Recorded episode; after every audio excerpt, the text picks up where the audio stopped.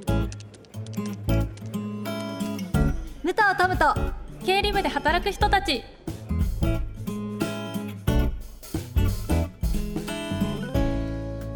こんにちは。AKB48 チーム K の武藤トムです。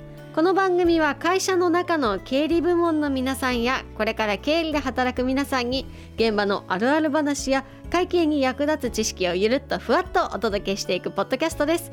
そして私と一緒にゆるっとふわっと番組を進めてくれるのはこの方。こんにちは。CPA ラーニングの影間理香です。よろしくお願いします。よろしくお願いします。そして番組では毎回コーポレートの中の人に来てもらっています。今回からお越しいただいているのはこの方です。公認会計士のロッチです。よろしくお願いします。よろしくお願いします。緊張してますか？ちょっとね緊張してて、先ほどアップルウォッチにも心拍数が上がっていると突っ込み入れてしまいました。ロッチさんよろしくお願いします。ろしくお願いします。ちょっとロッチさんのプロフィールご紹介します、はい。ロッチさんはツイッターで経理や会計の情報を発信している公認会計士で、うん。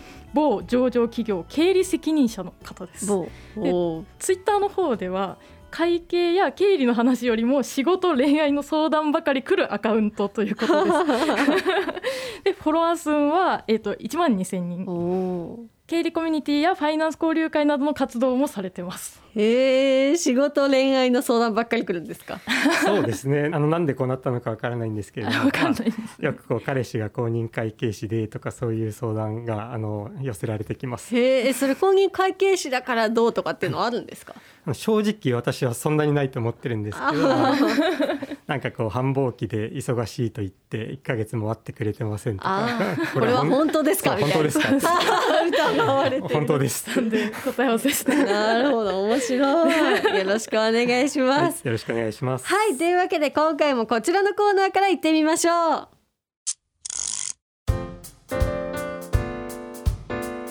経理のお仕事聞いてみようこちらは経理や会計の現場にまつわる話やちょっとマニアックな日常のあるある話をゆるっと聞いていこうというコーナーです。はい。というわけで今回のテーマはこちら。経理のマネージャーって何やってるの？です。おまあ、ロチさんは某企業で経理責任者というポジションでお仕事をされているってことなんですけど、うん。えトムちゃんは会社のマネージャーさんってどんなお仕事されてるかイメージありますか？いや私はもうマネージャーって言われたらもうなんか、あの自分についてるマネージャーとか それこそ AKB のチームについてるマネージャーとかっていうのをすごい思い浮かべちゃうんですけど いろんなマネージャーが。て言うんだろう。なんかそのスケジュールを管理したりとあかあそうですよね、あとなんかそのメンバーとかの、うんうちのメンバーとかだともうやれ水が欲しいだろ あれが食べたいだろ。そんなこと行ってきますって言って買ってきてくれたりとかうちのメンバーはだからマネージャーさんの仕事は絶対にもうできないっていう人多いですけど、会社のマネージャーさんってどうなんでしょうね。全然違うんですかね。ね。実際この会社のマネージャーさんってどういう仕事内容なんですか？そうですね。あの一般的に言うとあの、まあ、私経理なので、まあ、経理部長とか経理課長とかそういった人たちをマネージャーと呼ぶんですけれども、うんまあ、なんか先ほどの武藤さんの話を聞いていて、武藤さんのマネージャーさんのやってることまあ違うけれどもうん。遠からずかなと思う部分がありました。まあ、やっぱりこう経理部門を取りまとめていくっていう意味ではリードしていって引っ張らないといけないっていうところはあるんですけれども、うん。まあ、そういう中でこうやっぱりこの部署員の人たちの要望だとか、うんうんあの不満とか、うんあの他部署からの要望とかそういうのにを聞いてこう対応していくっていうところなんか話を聞いててちょっと似てるなってね。えでもそれ例えばじゃあこれ自分の仕事じゃないのにねみたいなこと言われたりしません？しします。しますよね。そうですよね。うちのだってなんかその芸能とかのマネージャーさんとかもなんか、聞くところによると引っ越しの手伝いしてとか言ったりする人いるって聞きますからね。そんなことまでやってくれる関係なくないみたいな。そうですよねえー、例えばどういうことがあるんですか？そうですねまああのよくあるもので言うと、うん。部署員さんたちのお互いの不満であったりとか、ーうん。あとその他部署の人とこうちょっとバチバチっとやり合っている時にその仲裁に入ったりとかそういうのはありますね。えー。はい。本当の仕事っていうのは具体的に言うとどういうことをやるんですか？あ本当の仕事っていう意味では、まあ、あのやっぱり組織ってこう上一番上に経営者がいて、うんうんそのそこにこう各部署がぶら下がっているというか、うんあの経理部もその一つですし、まあ、営業とか購買とか法務とかいろんな部署があるんですけれどもその中で、まあ私の場合その経理部のこう責任者なので経理部を取りまとめるのが一つの仕事であり、まあ、それをこう経営者にあの活動内容とか業績を報告したりですとか、あとはその他部署のあの部長さんたちとこう横のつながりで情報を共有し合って時には喧嘩とは言わないです、まあ、ち ちょっとしたこう言い合いになることもありますけど、まあ、あの協力して組織を良くしていこうっていう中でそのあの部の代表っていうイメージで考えてます。あじゃあ結構偉い人ってこと今更 今気づきました、ね偉い人だ、うん。かもしれないです。ああなるほど。えちなみにそのマネージャーさんっていうのは大体どれくらいのキャリアとか年齢になるとなれるものなんですか？これも会社によるんですけど一般的な大きい上場企業とかだと30代後半で課長になれればすごくいいキャリアなんじゃないかなと思ってます。部長だと大体40代後半からが多いですかね、結構みんなやりたがるものなんですか？うん、そこはあの悩ましいところなんですけど。悩ましいですね、はい、まあ最近ってやっぱり管理職になりたがらないっていう話も聞くので、確かに。うんうんまあ、なんかこう責任が重いうんうん残業代が出ないとかそういう あの不満は聞きます。不満というか不不安聞きますし、まあそれは実際その通りだなと思うんですけど、まあその一方でもやっぱりやってて面白いこととかたくさんあるので、まあ、そういったことをお話しできればと思ってます。へえロッチさんは実際にこうやってやってみて何が大変でした？うん、やっぱりこう全方向にコミュニケーションを取っていかないといけないので、うん。まあ、先ほどちょっとお話ししたようにその経営者に対して報告しますっていうところうんと、あとまあ他部署の部長さんたちとあの情報交換なりなんかプロジェクトとかがあるとこうどっちの部署が責任を持ってやるかとかそういうところでこうやり取り。そう押し付け合いっていう大人のバチバチが話をするわけじゃないん。ですけどあーそうそういうのがあったりですとか。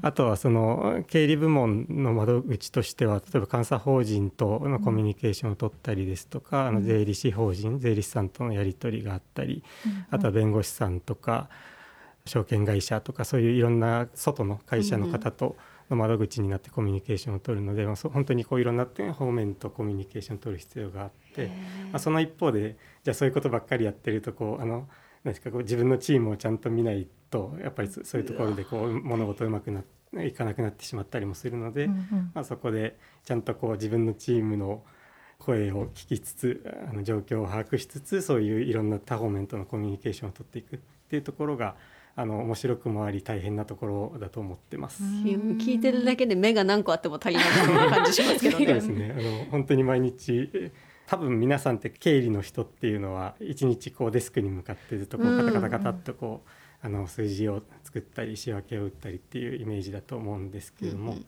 私の場合はほとんど席にいない一日とかが多くて、いろんな部署とミーティングしたり、うんうん。あの誰かに呼ばれて相談されたりあのこういった場合って経理にどういう影響ありますか？とかそういう相談されたりとか、そういうのが一本当に一日中あるので目が回るような、うん すごい。毎日です。じゃああんまり手を動かすってことはなくなってくるんですかね？うん。そうですね。手を動かせる時間っていうのがなんか夕方とか、あ あの夜になってしまったりすることもうんあるんですけれども、うんううん。ん。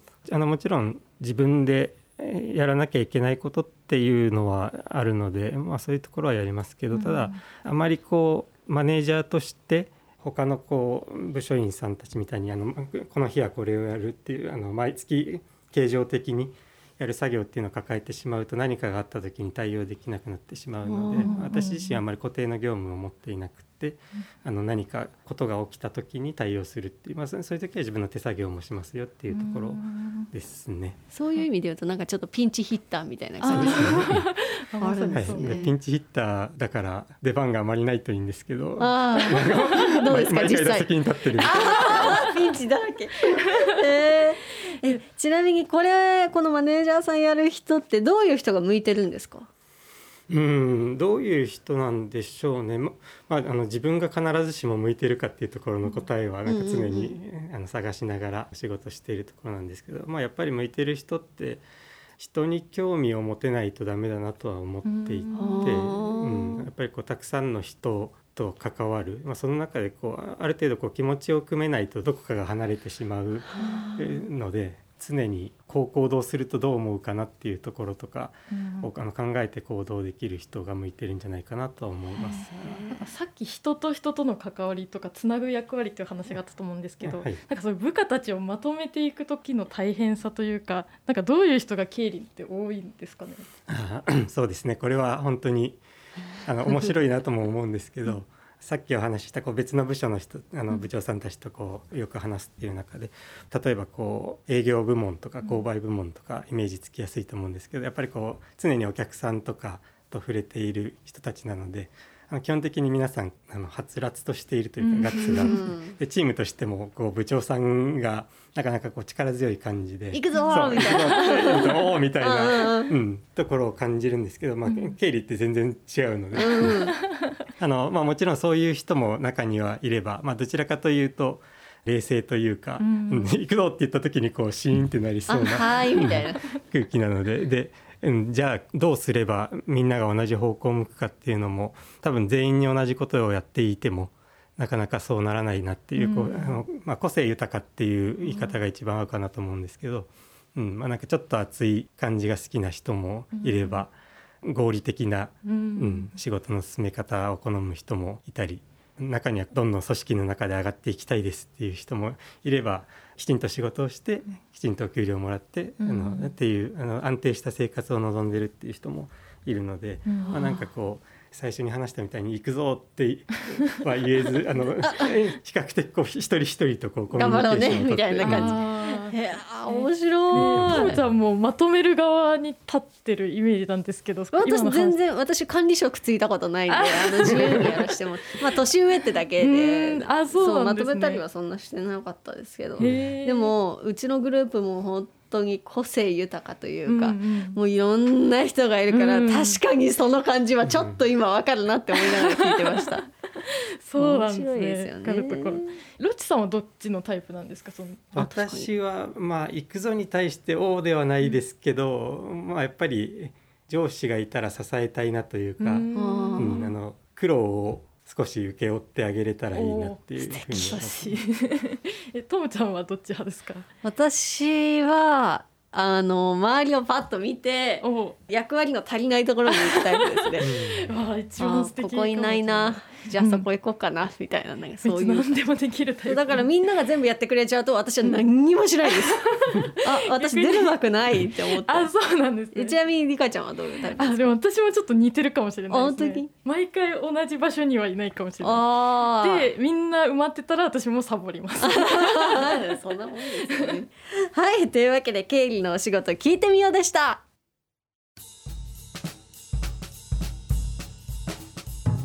教えてゆるっと会計講座。こちらは会計の基礎知識や豆知識を会計のプロに教えてもらおうというコーナーです。はい今回は日本企業と外資系企業の違いというお話を聞いてみたいと思います。おともちゃんは外資系企業っていうとどんなイメージですか？え外資系英語ペラペラ。コミュ力高い。ね。あわかります。なんかそういうあとおおらかな人が多いイメージがああそうなんですね。それもあるかも。うんうん。なんか明るそうなイメージあわかります。なんかあの日差しがすごい入る会社の中でみんな働いてそうな。で植物とかがいっぱいあってみたいな。なんかテラス席にいあ、そうそうそうそう。そういうイメージがありますね。なんかただのオフィスじゃない感あじ。そうですね。なんか広そう。完全なる偏見ですけどね。どうなんでしょう？実際のところね。どうなんですか？そうですね。あの植物は置いてませんが。あ置いてない。うん。でもなんかそのおおらかなイメージっていうところは確かに合ってるかなと思っていて、まあ、やっぱりこう外資系企業ってその、まあ、英語ができる日本人の方が多いっていうだけではなくてやっぱりあの外国人の方うん。がたくさん働いているので、日常的に文化の違いに触れるので、うんうんうん。なんかこれをこう受け入れてやっていけないとなかなか辛いと思うんですよね。あのある人にとっては全く悪気のないあの行為とかを、うんうん。にすごいカチンときてこう毎回ストレス溜めてしまってたらあ辛いじゃないですか。からそういう意味ではこうあの文化に許容的な人がが向いてるとも思うので、まあ、そそういう点も含めておおらかだっていうところは実際あるかなとなる思います。ほど外資系企業だとその日本の企業と比べてやっぱり海外の方との割合って違うものですかね？そうですねあの違うと思います。うんこう海外から外国人の方が派遣されてきたりっていうのもありますし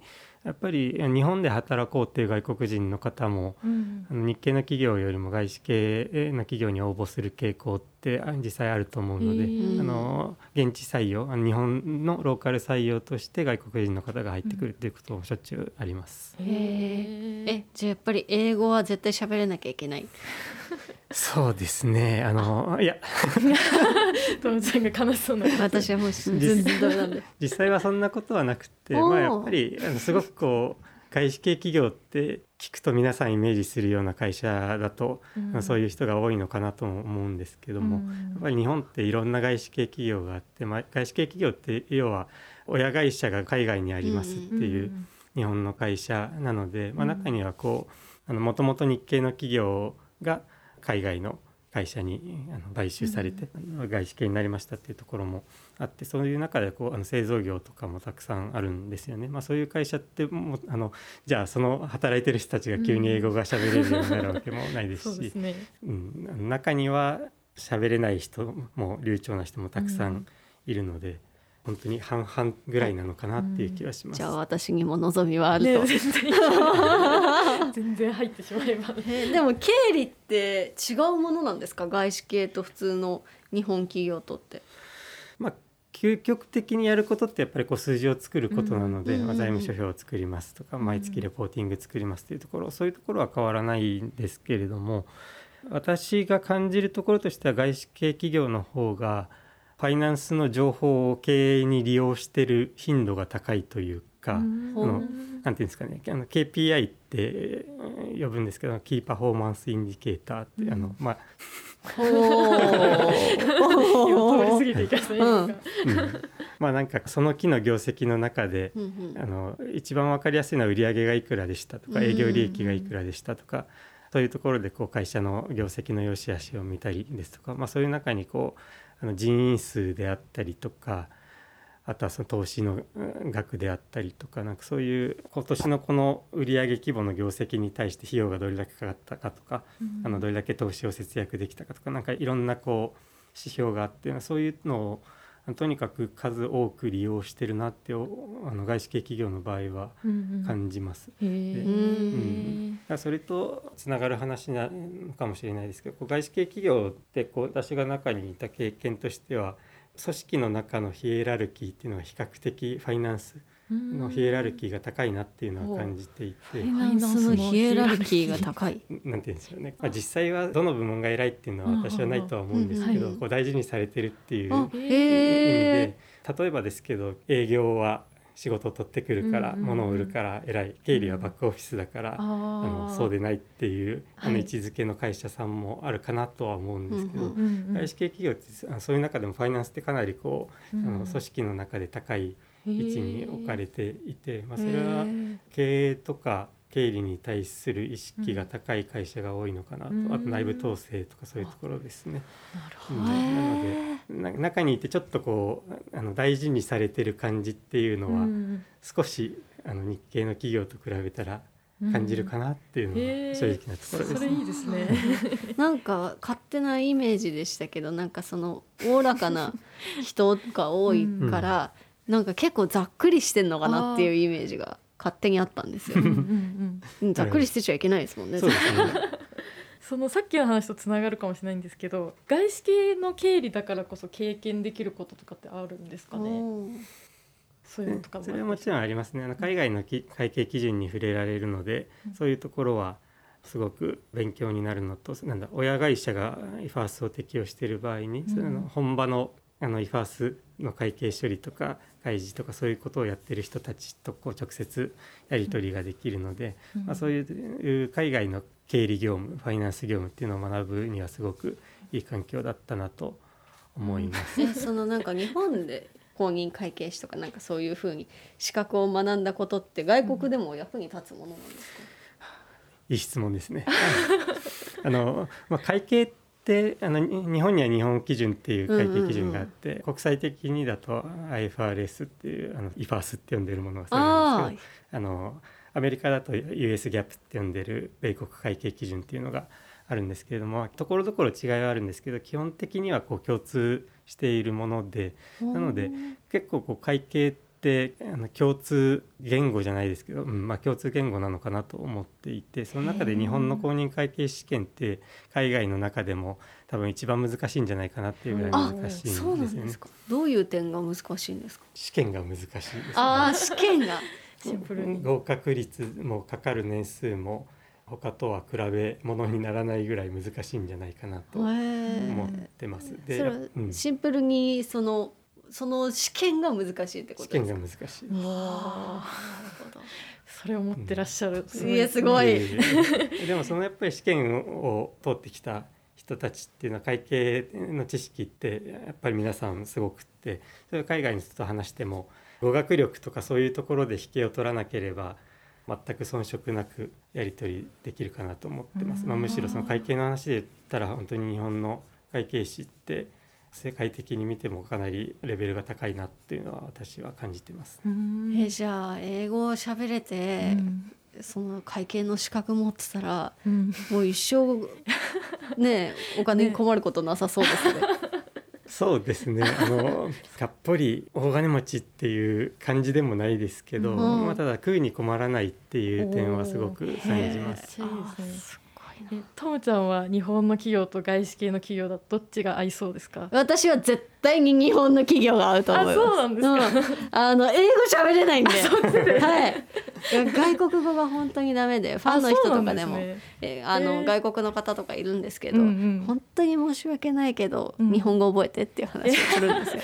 え勉強しようと思ったことはあるんですか？いや思ったことは何回もあるんですけど、はいやっぱ向いてない。向いてない？あ やっぱ向き不向きなん向き不向きがあって、はい。そう英検とかの試験はい。とかも、うん。もう名前で乗り切った感じ、なんか「えトム?」みたいな「いやトム!」みたいな。あ TOM あそうトム それで乗り切ったところがあるんで本当にダメ。リカちゃんどうですか？どっちがいいですか？私はどっちかっていうとその国語系の方が得意なんですけど、いやでも別に海外の言葉得意って言われるとそういうわけではないんで、うんぱちょっとね私も日本がいいかな。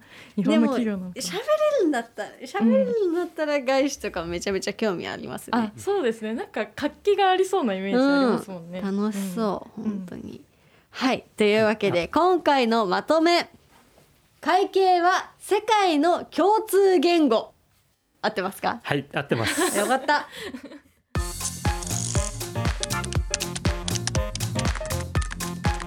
講義動画教科書問題集がダウンロードできる。経理や会計を学ぶなら CPA ラーニング。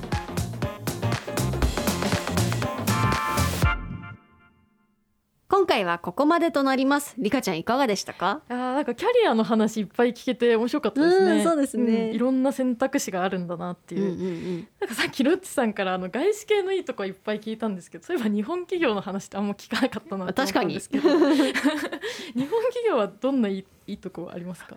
そうですね。あの外資のいいところばかりこう話してしまったかもしれませんけど、まあ、外資は外資でこうやっぱり経営から遠いっていうところはうん。マイナスな点としてすごく感じるんですね。あの本社が海外にあるので、あーなるほど。はい、一子会社っていううん中の話になってしまうんですけれども、それに比べて日系企業っていうのはやっぱり自分たちがこう経営の中心にいるので、うん。そこのこう親会社経理っていうところで感じるやりがいっていうのもすごくあると思いますし、ねあとはそあのそういった会社だとあの経理的に言うと連結決算とか、うん。あの自分たちであの有価証券報告書を作成して開示するとか、うんそういった醍醐味もあるので、うん。あの本当に私は日系も外資もそれぞれ いいところたくさんの ころだと思いますので、はい、自分に合った方をね、うん。選べるといいですよね。本当にそうですね。ですね。はい。ということで、えー番組では皆さんからのお便りをお待ちしていますのでどんどんお寄せください。ポッドキャストの概要欄にお便りフォームの URL が書いてありますのでそちらからお寄せください。またポッドキャストの番組登録もお願いします。はい。そして番組のツイッターもあります。そちらもフォローよろしくお願いします。番組のハッシュタグはハッシュタグトムとケイリです。感想をたくさんツイートしてくださいということでお相手は武藤トムと影間理香と公認会計士のロッチでした。